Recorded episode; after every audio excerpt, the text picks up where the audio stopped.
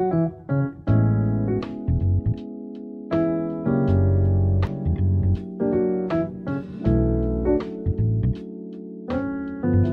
生活的语言谈论生活，以常识的视角反思常识。你现在听到的是 Marcus Media 旗下的科技人文播客《无需多言》，我是海哲，我是月饼，我是幽灵。如果你在苹果 Podcast 订阅收听节目，欢迎留言或者给我们五星好评。我们的节目也同步更新在 QQ 音乐、小宇宙、网易云、喜马拉雅、Spotify 等平台。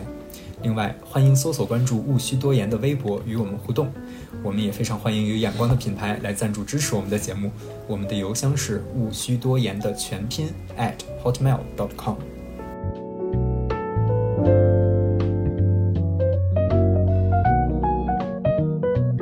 我们上一次一起录节目还是在聊消费的那一期嘛，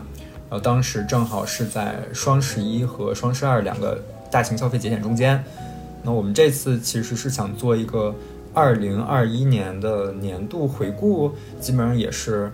我们的一个老传统，也不是老传统，虽然只有二零二零年搞过一次了。那这次正好又是在公历新年和农历新年中间，我们又处在一个中间的时间点录的时候，直接说拖延症就完了。是的，是的，是的，因为其实原来我会比较反感去用一个特定的时间去纪念什么事儿。就强行给自己找意义嘛？当然，这个在我们去年的年度总结也有聊过。现在的思想发生了一个很大的变化，正因为意义是人赋予的，所以我们去做这个回顾才更有必要，也才更珍贵。这个是我们三个人比较难得找到一段时间，然后坐下来聊一聊我们的生活啊，然后，嗯，我们想要分享的一些事情，我觉得。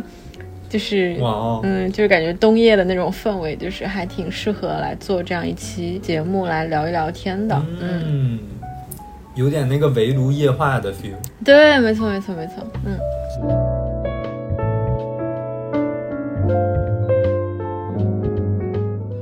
嗯，那首先过去一年发生的事儿，我觉得我们也没有必要重新的去做一个整体的梳理和总结。因为毕竟有很多专业的媒体做的比我们要全面很多嘛，嗯，但是无论是怎么样的事件，它或大或小，我觉得更多的我们需要去关注它对于我们个人的生活、个人的价值的影响。就从我的角度来说，刨去呃新冠疫情，它现在还是在肆虐这件事儿，它对我们的生活改变肯定是最大的。刨去这个常规性影响不提，呃，我觉得是偶像的崩塌。我用了这么一个非常大的概念啊，但其实它是一个一个具体的事情拼起来的。比如说吴亦凡之前那么牛的一个顶流，谁能想到他就进去了？然后再比如说年底突然之间李静蕾又锤爆了王力宏，那这些其实都是传统视角里面，尤其王力宏吧，更多的偏向是属于是一个优质偶像。我觉得这件事情吧，我也挺有，就这一系列事情，我也是比较有感受的。但是我可能会从另外一个角度看，我感觉这，呃，在我看来，就不仅仅是偶像的崩塌，更是就是，如果从一个性别性别主义角度上来看，那其实就是就是女性们开始逐渐的开始找到自己的声音。我觉得，嗯，在这件事情中，我还是蛮蛮感动的吧。就是比如说从吴亦凡事件里面。嗯，女主开始在微博上开始讲述自己的经历，就是之前大家会觉得哇，这是个多么不堪的这这样一件事情，她那么勇敢的去说出来，啊，我觉得是很难得的。然后还包括她可能会受到的一些威胁，对吧？包括把自己曝光在这种嗯公众场域里。然后像是王力宏那件事情，这更加这就是充分展现了什么叫做家庭主妇的困境，因为从这个。从李静蕾的这个微博的文字，我当时看了之后，真的感觉就是，就是又又心痛，但是又觉得很热血沸腾。因为这不仅仅是关于他们两个之间的一个私人的，比如说什么爱恨情仇、呃感情纠葛、家庭纠纷，不是这样的。它里面讲了很多，就是他作为家庭主妇的，就是对社会对他的一些期盼吧，以及就是他家人身边的身边的家人对他的一些。嗯，一些期待和他的一些压迫，然后让我就觉得还是字字泣血。看看了之后，然后在在后续发展里面，他就在微博上非常勇敢的和各种人 battle，让我觉得她是一个非常令人敬佩的女性。而且不仅仅是从她的内容方面，因为刚才像月饼已经说了，这是一方面；另外一方面就是讲述的方式。我觉得也给我带来一个很大的欣慰，算是虽然用在这个事儿上，我觉得不太合适啊。就你会发现，一般这种事件里面，女性角色那一方的发声会更有条理，行文更有逻辑性，然后反而是男性艺人方面，他在说说的时候就感觉啊，这都是啥？就是前言不搭后语。当然和一方本来就占理，另外一方不占理也是有一定的关联的。这个我就觉得让我感受到，无论是从内容还是它本身的行文逻辑，就一个人已经是。大步迈入新时代了，然后另一另外一个人就是还握着旧船票，然后在旧世界的船上面不肯下来的那种感觉。那是为什么呢？因为这个旧世界的船票就是他的特权的表示，所以他不可能就是去摆脱。对，既得利益者，没错。对对对。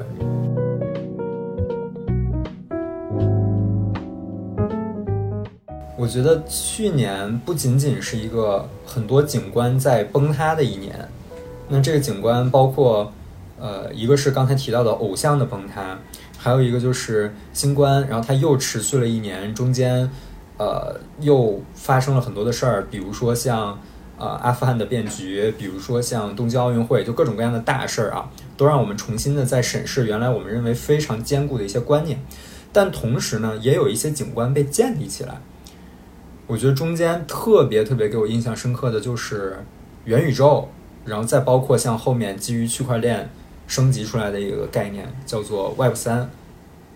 有这样一个感觉，就是所有的人都在谈论，突然之间都在谈论啊元宇宙会怎么样去改变我们的生活，即使现在好像还没有一个成熟的解决方案真的被拿出来，就感觉这个概念、这个图像、这个景象已经在入侵我们的生活了，但是，但是它在哪儿呢？这个影像是怎么被投射出来的呢？其实那个原点大家一直都没有找到，就给我这样的一种感觉。我觉得这可能是科幻作品本身和呃和科技公司他们相互作用而产生的这样一个概念，然后现在被这样放大了之后，又会就再继续作用于比如说未来的一些科技的生产和发明，就还挺有意思的一个事情。我确实当时看了那个扎克伯格的。那个视频，然后就觉得就有一种 Ready Player One 的感觉，嗯，然后你也不知道什么时候能够实现，但他就在那儿画画这个大饼，然后现在大家又开始炒作这个概念，然后也可以看到从之前的一些，就比如说网络真人游戏里面看到一些元宇宙的影子，什么网络真人游戏、网络聊天室啊，或者是那种 Second Life 之类的，就是有一个概念，它叫做社会技术想象，叫做 Social Technical Imaginaries，然后。这就是这是一个哈哈佛大学的一个教授提出来的，然后他就说，哎，大家就是会有这种集体上就是一个存在于公共场域的一个对于理想社会的一个未来的愿景，然后这种愿景是关于技术的，然后然后大家会基于这个愿景去推动科学和技术的进步，所以我觉得这个概念就是完全我自己是用这个概念去来思考，就是当今这。对元宇宙的一系列社会技术的想象，是的，是的，是的。我觉得我的观察的态度和你也差不多。因为当我们提到元宇宙和 Web 三的时候，很多人会批评它，说现在还没有一个应用的实力被拿出来，大家都只是在空谈，甚至有人说说它是一个已经变成了概念炒作的游戏，或者说是一些呃基金公司、风投公司的一些炒作游戏，但是。我对它整体的观点反而是采用一个观察者的角度，并不能说因为现在没有东西做出来，所以大家就不去谈论它，或者说因为它没有一个实体的应用场景，所以说大家就不去想它应该是什么样的。正好好巧不巧，前一段时间在推特上面，我去转了一个推，那个视角其实我觉得。和刚才月饼 Q 到的 social technical imaginary 有点异曲同工之妙，但他就是以一种更加通俗的角度来说这件事儿。他说什么呢？说现在大家在谈论元宇宙，或者说 Web 三，有一点像 teenage sex。就我不知道大家知不知道这个梗。就当当然他是用一个呃比较批判戏谑的角度说，但我觉得。反而真的是从正反两面啊，他们在说同一个意思。因为所谓的 teenage sex 就是所有人都在谈论它，然后没有人真的去经历过它，所有人都以为别人经历了它，所以所有人都假装自己也经历了，就是这么几个步骤，就还挺有意思的。我觉得也是现在正在发生的事情，但也正是这些谈论、这些探讨，嗯，给这件事儿赋予了一些价值吧。因为当大家一般用 teenage sex 的时候，可能在批判啊，就类似于啊，你对这件事情都没有经历，你凭借自己的想象在夸夸其谈。但我觉得反而在这里，我想活用一下这个概念，我想以一个积极的角度来用这个词观察这件事儿。因为往大了想，不仅仅是元宇宙，不仅仅是 Web 三，其实什么事儿我们的思考角度不是 teenage sex 呢？就我们都是在自己的经验范围之内，我们都在。去寻求一个共识，我们都在去追求能触及到，能在一个想象的有一个共同想象的空间里面去展开交流，这不就是这个 teenage sex 的一个隐喻？它批判的一点，不反而正也是我们需要追求的一点吗？我觉得这是比较有意思的一件事。我也是第一次听到对 teenage sex 的这样的解读。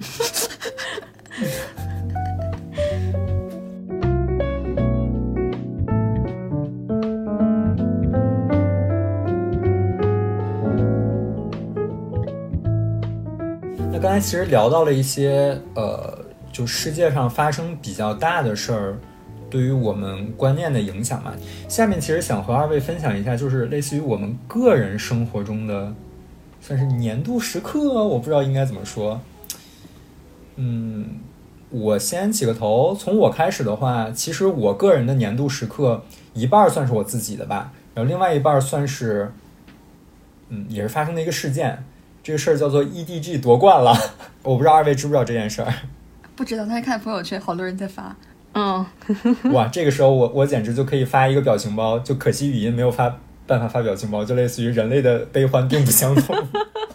我记得特别清楚，就那一天是十一月六号的晚上。就为啥会这么清楚呢？因为那天我真的是度过了如梦似幻的一天。就为什么我说这是一个个人的经历和一个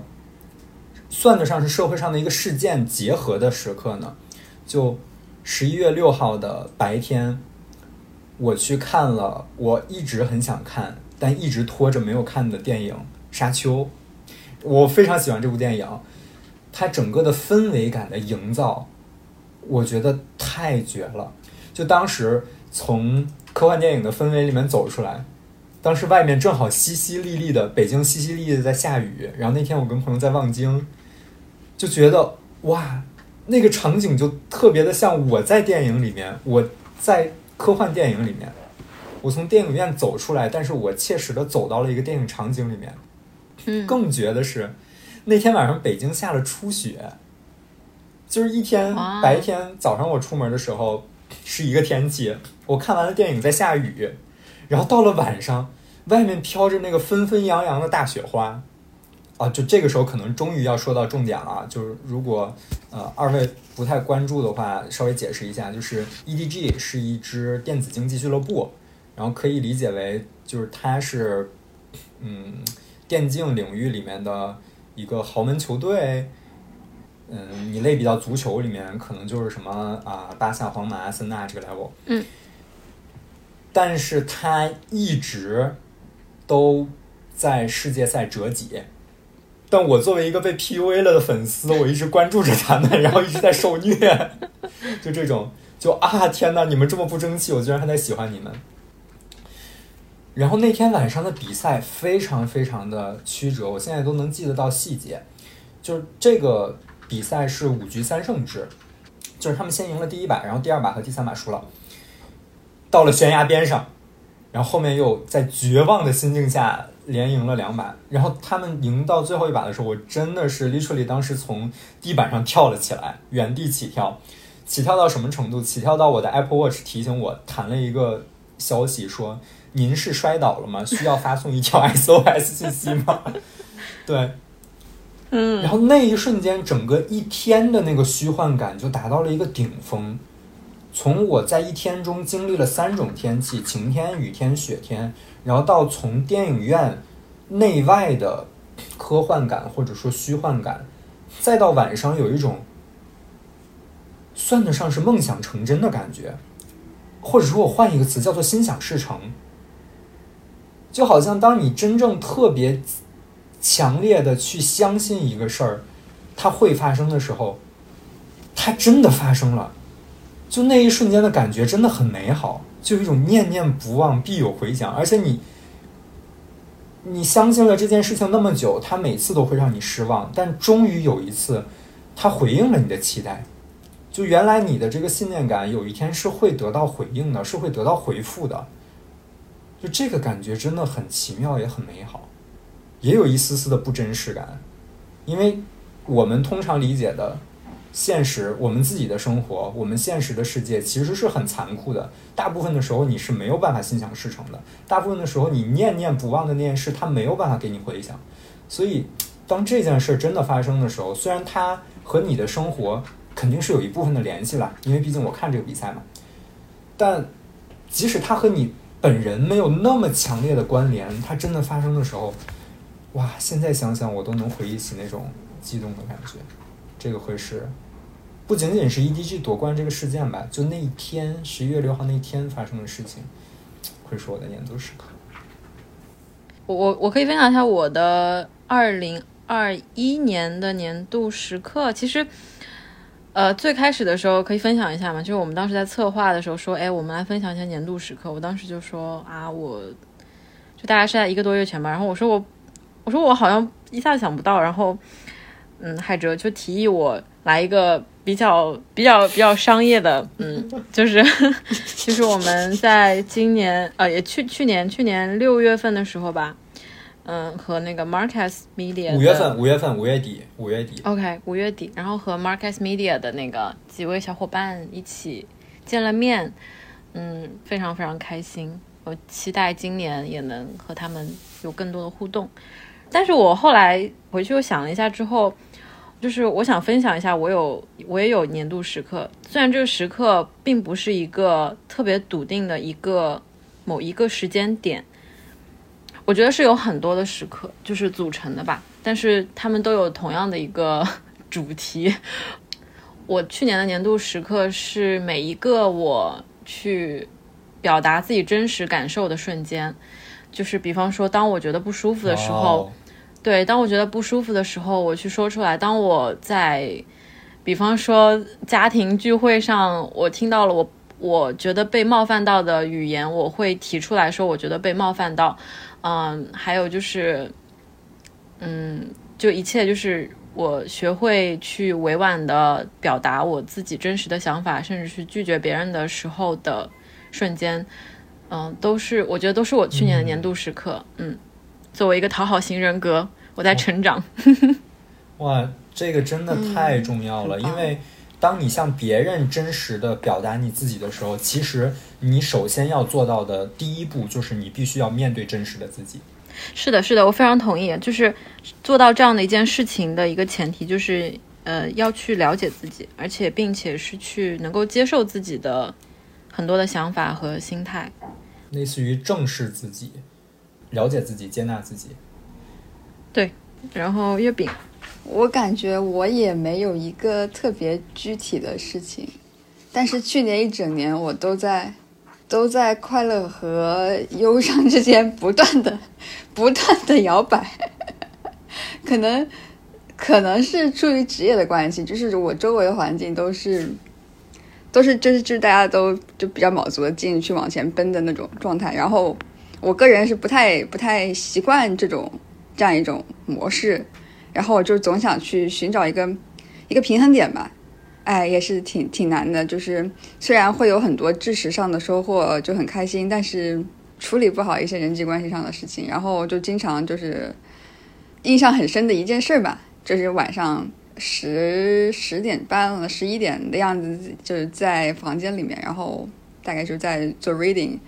也听着歌，听着歌的时候，刚好那时候放到了一首。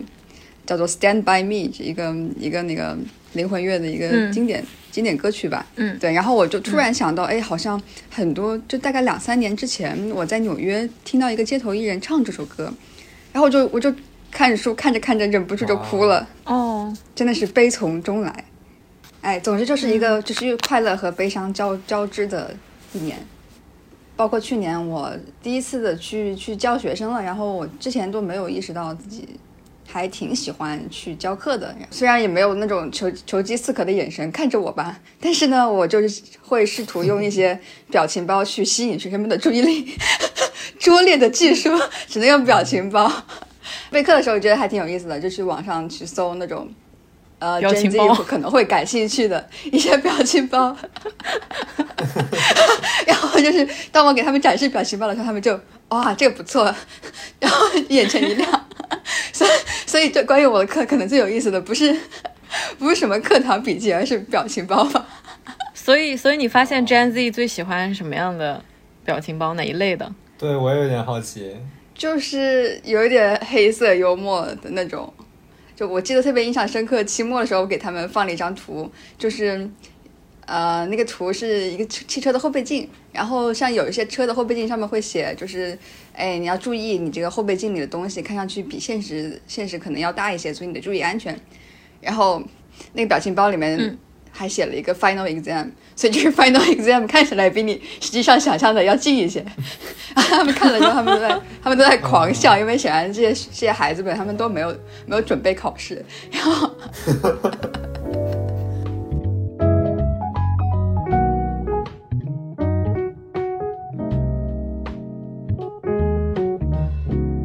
分享完我们的年度时刻，我们接下来是。做一个小的环节，就是我们想要来分享一下去年我们想推荐的一些呃书影音。那第一个是我看到有人写在这边是叫《乞巧计程车》，啊，那是我写的。那我就感觉这部这部作品没有什么人注意到，就是它挺短小精悍的一个小动画，就它剧剧情非常扎实，然后主角是一个开着开计程车的一个。海报还是什么的大叔，总之，好像他就是，呃，不剧，就是，哎，好难剧透啊！天呐，就是他这部这部剧非常以吸人吸引人的一点，就是这大叔呢，这计程车大叔，他就是他观察生活非常细致入微，然后里面有很多黑色幽默，有很多梗，所以还是挺有意思的。然后他每一集的剧情都会埋下一些伏笔，然后又很短，就是很紧凑吧，嗯。然后喜欢推理的朋友们，喜欢黑色幽默的朋友们，应该会喜欢。啊，这部作品酷。那下一个《金属之声》，就是《金属之声》，我不知道你们听过这一部电影没有啊？它是，它好像是二零年的时候出的，但是当时因为疫情的关系，可能没有特别的嗯。但是我是去去年二一年的时候，在那个北京国际电影节，然后去看的。因为当时在这个之前，我之前在纽约的一个同事就给我推荐过这部电影。我当时就去买票看了，嗯，非常非常棒。就是，嗯，大概他讲的一个故事，就是是一个死亡金重金属的，呃，一个一个鼓手，突然间有一天失聪了，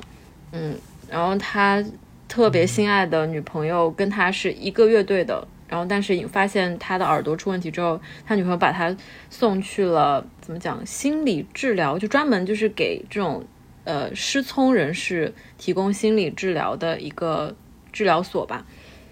然后就讲述了他在那个地方的一系列的故事。如果能够有幸去大荧幕看的话，就一定选择去影院里看，因为它的声效设计非常非常棒。我那天想到的去描述这部电影的一个核心的词叫做共情。它非常神奇的，能够通过它的声效设计，让你去真的和这个男主角去共情。他的他那声效设计非常棒，他就是完全模拟了一个失聪的人他听到的周围的那种很模糊的声音，你就真的会带入到他的情绪当中，就是能够去体验他体验到的那些事情。然后这部电影我就不剧透，但是它的结局我觉得是一个，我当时看完的时候，我觉得有一点东方式的结局，嗯，也。我觉得不难猜，但是非常有意思。对，嗯，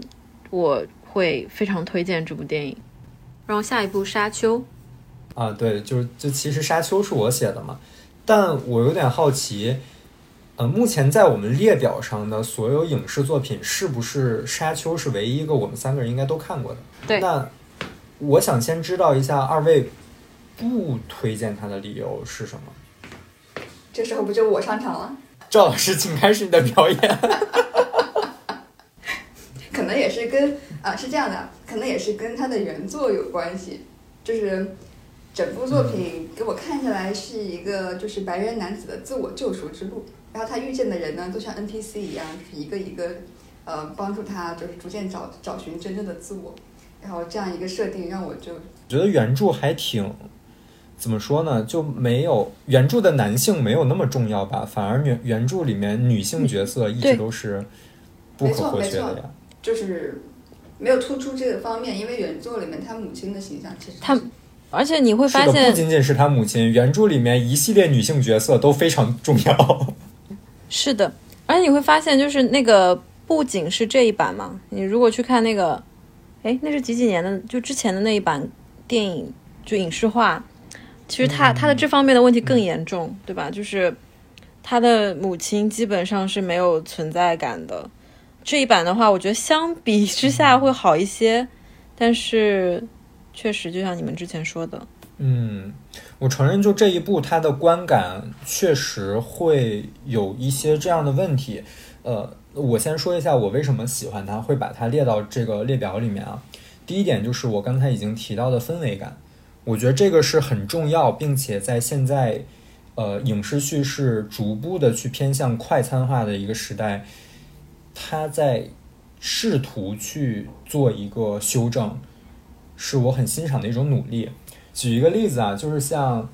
呃最近几年的科幻片，我不知道二位有没有觉得有一个趋势，就是科幻片被超英这个类别的电影有点带偏，就所有的科幻片其实有一点像超英那种爽文叙事化。它不会去告诉你这个世界为什么是这样的，它不会去先营造那个世界，让那个世界 make sense，然后再去让你静静的体味在里面发生的事情啊，去尝试着走进那个人物。但我觉得《沙丘》它做的一个尝试就是，当然很多人会批判它的叙事节奏非常的缓慢啊，但至少在我看来，它首先做好了一件非常重要的事儿，就是营造那样的一个世界，营造那样的一个氛围，真正的让我们有一个切口可以走进去，而不是不明就里的在旁边看一些怪力乱神的事情就那样发生了。但是我反而会觉得《沙丘》里面、就这一部的改编，反而给我一种，就是我们这个世界就是这样的，你就看着吧。但是它其实它的很多的设定在原著里是有它的理由的。对，这个就是影视，这个就是影视改编和呃文本，我觉得最大的区别的所在的地方。嗯就很多人也说它难以被影视化嘛，原因很简单，就比如说像我们从作品的表象去看，可能会很好奇，说沙丘这个世界的科技它到底是一个什么样的程度？你说它不发达吧，它可以做到星际旅行；你说它发达吧，但它的那些扑翼机啊，然后包括它战斗的方式，好像又比较返璞归真。就我不知道幽灵你是不是在说这一点？没错，就是你刚才说的那个，就是几个例子嘛。但我觉得就整体的它的这一整套的设定，它没有去花篇幅去告诉你为什么是这样的，为什么它是合理的。就我我所以，因为你刚才在说说。呃，很多的影视作品你不喜欢，因为他们直接给你呈现了这样的世界，但不告诉你为什么。我会反而觉得这部《沙丘》也有这个问题。嗯，我同意。啊，不是说不是说直接给你呈现一个世界，而不告诉你为什么，而是他会用巨大的或者说应接不暇的感官刺激来避免让你去思考这个世界为什么是这样的。就我稍微可能是刚才我的表述有偏差啊，嗯，但至于到了这一步，嗯，但至于到了这一步，为什么我认为它的氛围感营造是成功的？这个甚至我之前和我们节目上过我们节目的另外一位嘉宾，我的好友 Border，我再 Q 一下他，我跟他其实是讨论过的，而且他的观点和幽灵月饼你们刚才说的那个如出一辙，但我的角度是，呃，我不知道能不能跟你们达成一个共识啊，就是如果是文字的话，它有一个天然的优势，就它突然间给你插一段介绍，不会说或者说去展开告诉你这个事为什么是这样，它不会突兀。但是如果是一个影视化的呈现的话，呃，你想用一些视觉的方式去讲这个怎么说世界观或者说背景，实在是太难了。它会陷入到两个问题，第一个问题就是要不然你就动用大量的字幕和旁白，那动用大量的字幕和旁白其实会非常的出戏。就比如说，可能一开始那个杀人标出来的时候，你不知道这杀人标是啥。他突然之间夸一个框给你框住了，旁边弹了一堆字幕，说这玩意儿是什么东西，一下子你绝对就出戏了。然后或者是突然之间插一个旁白，这个就更更更无厘头啊，这就能当喜剧看了。然后呢，就类似于一个实时吐槽弹幕，就是它是没有这样，在这方面上，我觉得影视语言的呈现会有一个天然的劣势。但是在这部作品里面，它反而是把节奏放得很慢，它不是在用一个又一个。呃，非常大的事件来强行的去推推你，去吸引你的注意力，让你没有空去想这个世界观为什么会是这样。他也没有说用一些特效或者说非常爆炸的视觉奇观，呃，来玩命玩命的去给你一个感官上的轰炸，反而他是在慢慢的去推故事，然后在推故事的中间，你会有更多的疑问。那我们都知道，它不是单独的一个单篇的作品，它是一个三部，呃，至少应该会拍三部曲吧，按照目前的节奏。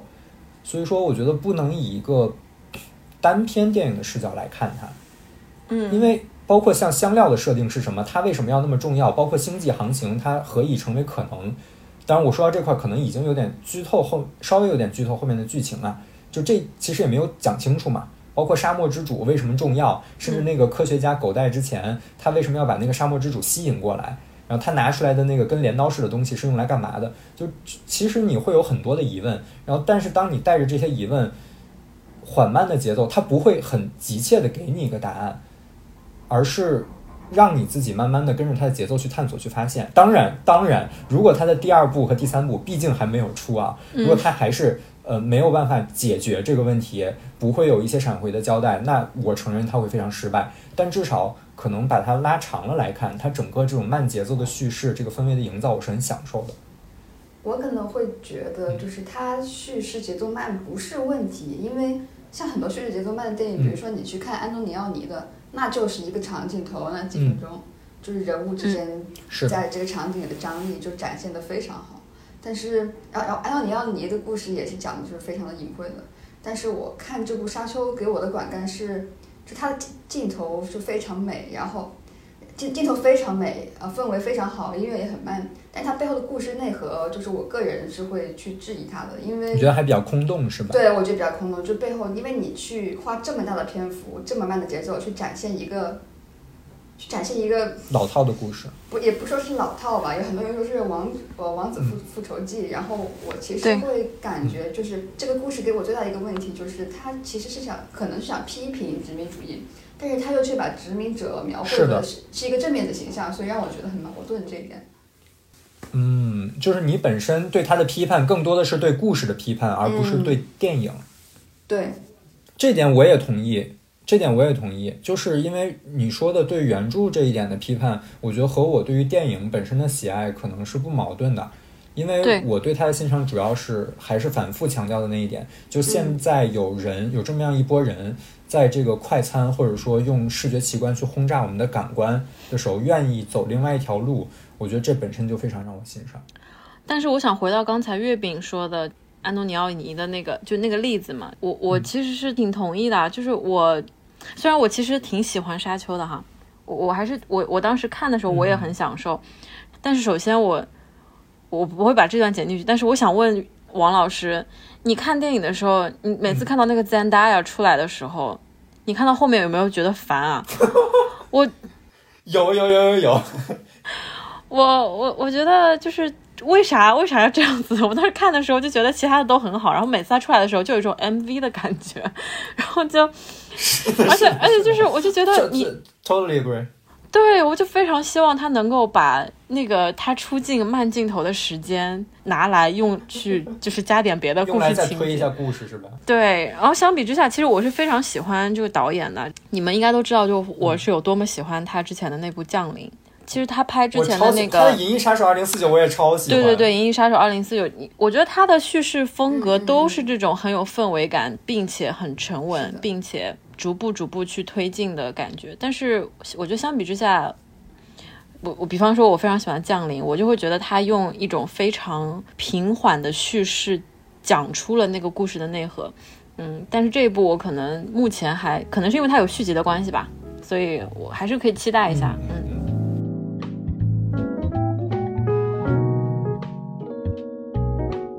我看到下面一部写的是那个爱情神话嘛，我 然后我就我我立刻知道是海哲写的，因为这两天，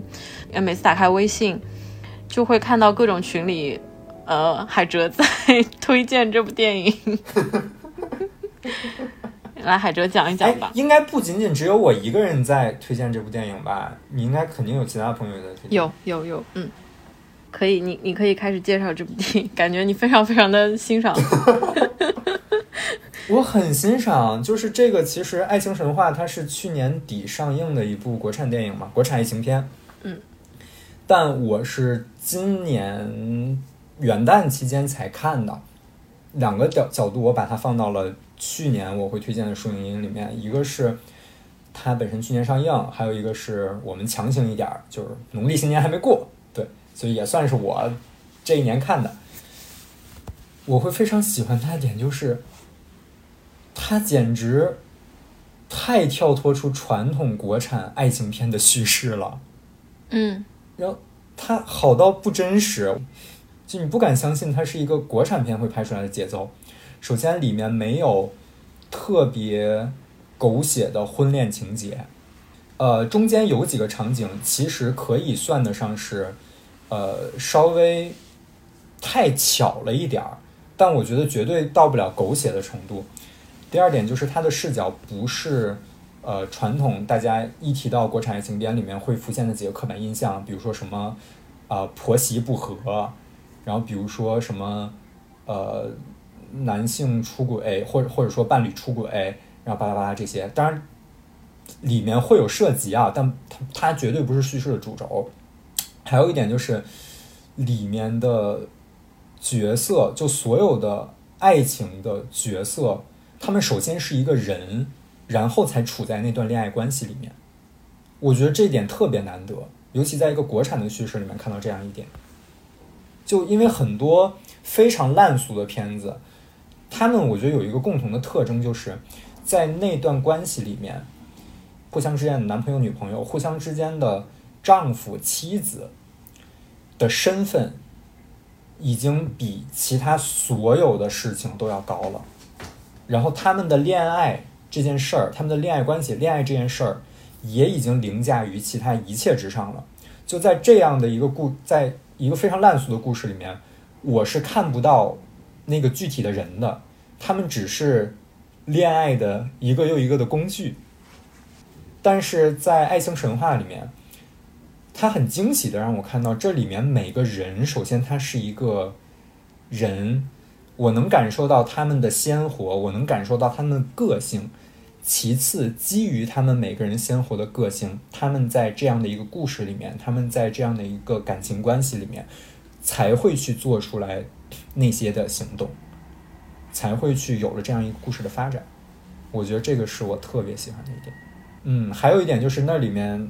男性角色和女性角色非常的不刻板。嗯。就虽然大家都知道主演是徐峥嘛，然后一开始想可能啊会不会又是一个呃偏向于传统影视形象里面的中年男子，但其实不是，然后这个会比较惊喜。再多说一句，就是他那里面对于友情的展示，我觉得也是我很欣赏的。嗯，哇，一定要去看一下，各位，太棒了！可以，可以。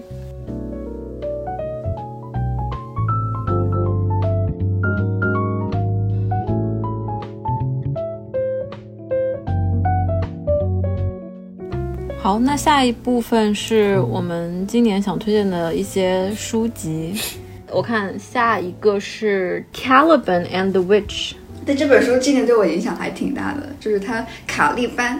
嗯，不是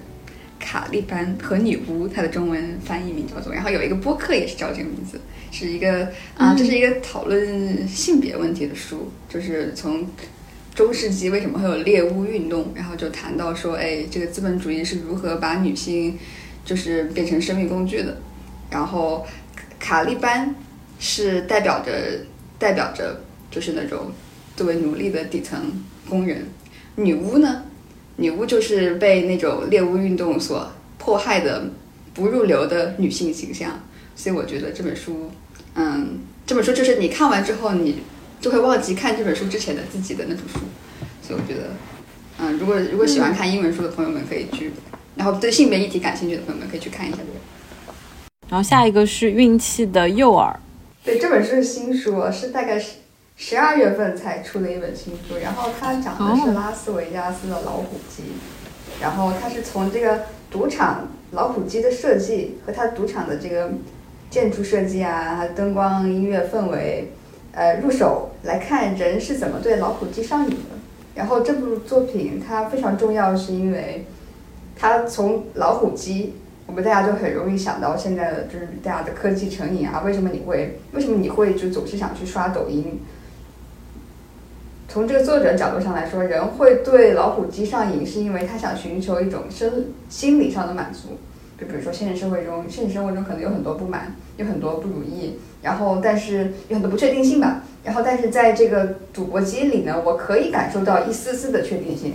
然后然后赌博机的设计呢，会让我感觉到忘记时间的流逝，所以我就沉浸进去。然后也是做了非常详实的一些人类学的采访啊和。就故事也讲得很好嘛，所以我觉得是非常值得呃关注的一部新书。然后它也是，嗯，从一个你想不到的角度来剖析了为什么人会对科技和依赖呃然后上瘾。然后这个作者是纽约大学的一个呃文化人类学家，叫做呃娜塔莎舒尔。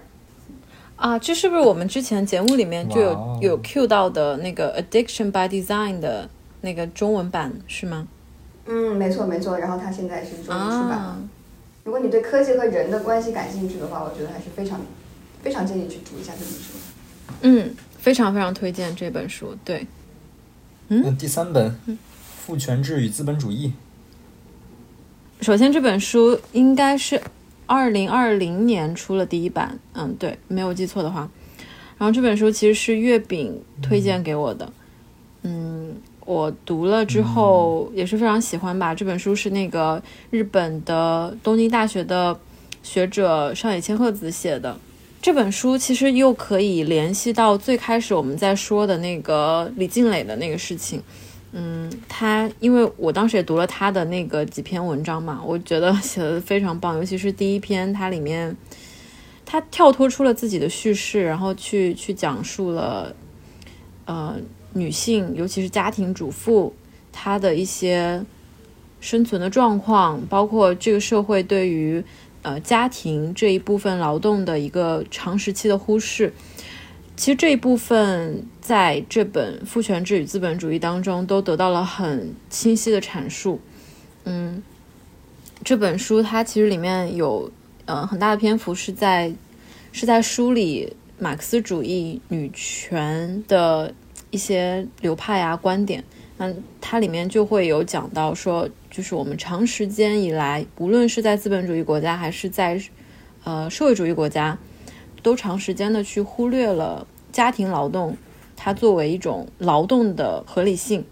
而且这个其实它它里面有讲到，就是关于就是马克思他本身的一个局限性，就是他把市场看作了社会的全部，但是他没有想到其实。家庭也是社会的一部分，他把家庭就剔除出去了，就导致了，嗯，后续很多的研究啊，或者一些观点，其实他都没有去考虑到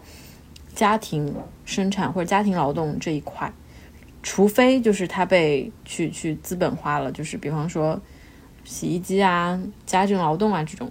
但是其他的这种家庭劳动是不被承认的。就是呃，我很想推荐这这本书的一个原因，就是我觉得。很多时候，我们去讨论一些问题的时候，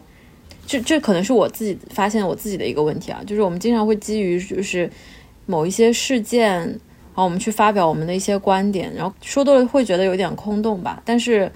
呃，所以这个时候我就就会觉得，就是这本书的可贵之处在于，我们都可以去了解一些更加深入的一些这种理论层面的知识，会对我们整个对于很多社会问题的看法都会有。非常大的帮助吧，就而不是停留在就是停留在某一个事件上，或者停留在某一些评论的这种维度上。嗯，这本书和刚刚我推荐的那个《卡利班和女巫》其实搭配使用更佳，因为就是上海千鹤子这本书，它可能更多提供了一个理论理论角度的梳理这个学术的脉络，然后《卡利班和女巫》它更加着重的是一个。历史的案例研究是从中世纪这个时期，哎，这个女性是如何如何一步就是被打压的，所以我觉得，嗯，这两本放在一起说还还挺好的。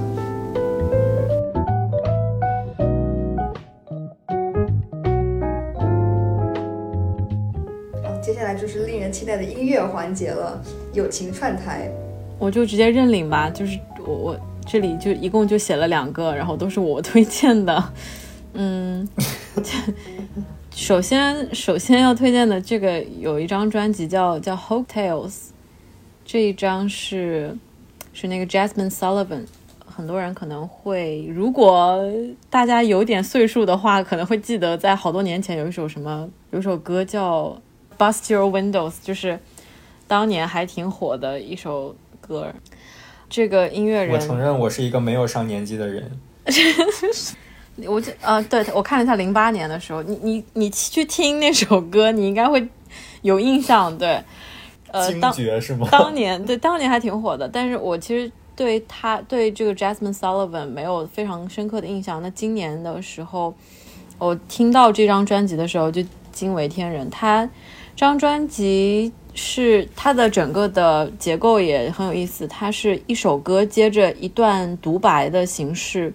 去排布的，并且这个当中，我理解它可能是呃邀请到了真实的一些女性，然后让他们去讲了自己的一些故事，然后它整个的专辑在讲的就是关于 love and sex，就是尤其是从一个女性的角度出发。我非常推荐，而且是一一张可听性和故事性都非常强的一张很有新鲜感的专辑。然后我前两天去看 Pitchfork，还有像什么 NPR 的一些年度推荐的时候，发现就这一张专辑一直就是被好多的主流音乐媒体都排在了第一位。所以我真的是非常推荐大家去听一下这一张专辑，我觉得年当之无愧的年度专辑。然后另外一。张是是是是那个 Little Sims，是一位说唱歌手哈，然后他的一张新专辑叫 Sometimes I Might Be Introvert，有时候我可能有点内向，就是就是这张专辑我也非常喜欢，对，也也推荐一下，嗯，我我们可以开一个小小的银河系漫游指南特别集了，可以可以可以。可以。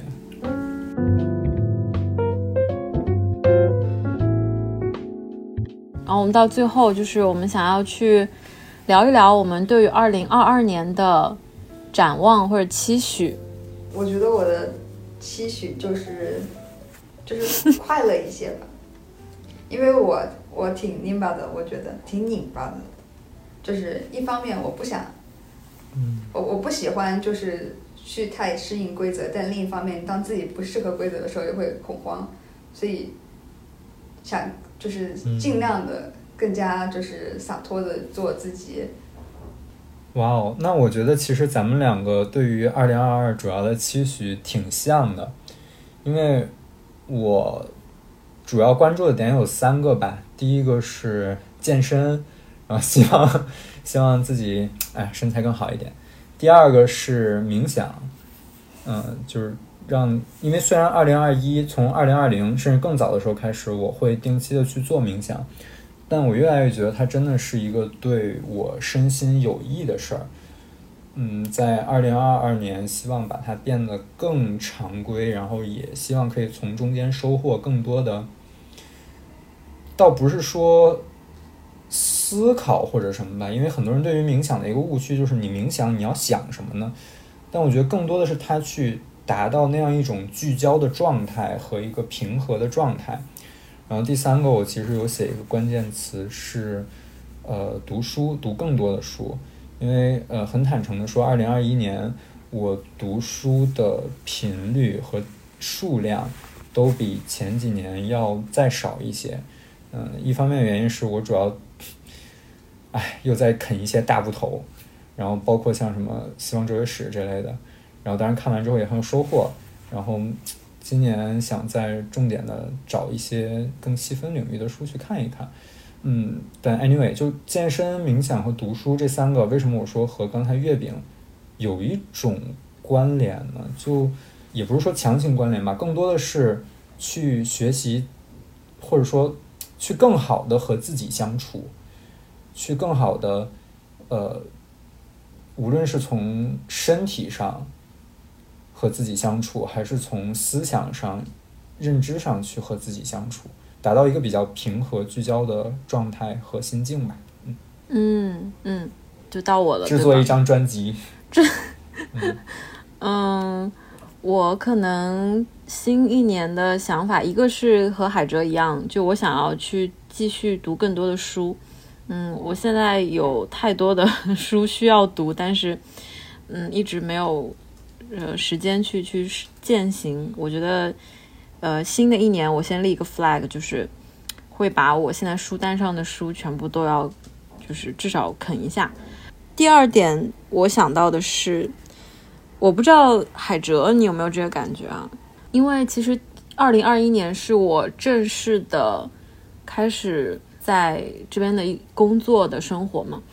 我这次回顾一下之后，一个特别大的感受就是，我觉得一年过得好快，嗯，不像以前的那种生活，就是时间也比较的松散，然后我会有更多的时间去思，就想些有的没的。但感觉就是回来，然后工作之后，一年就这样立刻就过去了。然后回想一下，好，好像今年经历了好多好多事情啊，但是，嗯，都没有特别多的去沉淀，所以我。第二个关键词，可能我想说的是，我想多做一点记录，嗯，嗯，因为我最近突然间觉得这件事情它是它是有意义的，对我我想要去记录我经历的事情，嗯，尽管我不知道未来会不会有时间去回看，但是或者说，我我更想说的可能是在于，就是当我想有那种记录的意识，这样能够去。反过来促使我更加认真的去过我的生活。我就是那种买了日程本，然后也不写，买了日记本就只写几页，然后每年都买了一个新的日记本，里面就写两三页的那种人。完了，我觉得我很可能也会变成这样子。我觉得关键的点在于把这个动作变成一个习惯，就类似于像我其实之前是反复的、反复的想要去。呃，健身，但是我真正健身比较规律的一次是我当时还在念研究生的时候，然后还有一次就已经是现在的时候了。但这两点，我觉得共通的点就是我不会给自己太大的压力。嗯，这是第一个共通的点，就我不会说，哎呀，今天我好像只运动了五分钟，我还要不要运动？就五分钟的运动也是运动，更极端一点，一分钟的运动也是运动。你需要让自己更习惯运动这个事情，它会很规律的出现在你的生活里。我觉得这个是让事情发生的一件事儿，而不是有心理负担说啊，我只运动了一分钟呢，还叫运动吗？第二个点就是，我觉得现在会让我特别有动力去做一件事情的时候，是我可以在脑海中呈现出那样的一个想象，我会。奔着那个想象去让它实现的目的来做，这个听上去很抽象。我举一个例子，就拿读书，嗯，或者说健身吧，因为这个可能是最容易具体化的啊。就我不会说是因为我怕胖，所以去锻炼，而是我先有了一个非常清晰的图像，我希望自己可以成为一个身材是什么样的人，或者说我希望自己成为一个。呃，身体健康状况是什么样的人？然后我朝着这个目标去努力，它不是一个出于恐慌的动力，而是一个出于期许的动力。嗯，然后也是让事情发生的另外一个角度吧。哇，听上去我们的二零二二展望都非常和如何更好的和自己相处、更专注于自己 有关。说的说的都挺好听，然后到了明年的这个时候，大家都灰头土脸的。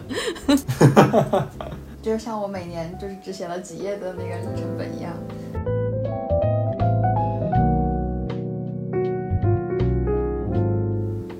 OK，感谢收听这一期的无需多言。如果你在苹果 Podcast 订阅收听我们的节目，欢迎留言或者给我们五星的好评。我们的节目也同步更新在 Q 音乐、小宇宙、网易云、喜马拉雅、Spotify 等等的平台。另外，欢迎搜索关注无需多言的微博和我们随时互动。我们也欢迎有眼光的品牌来赞助支持我们的节目。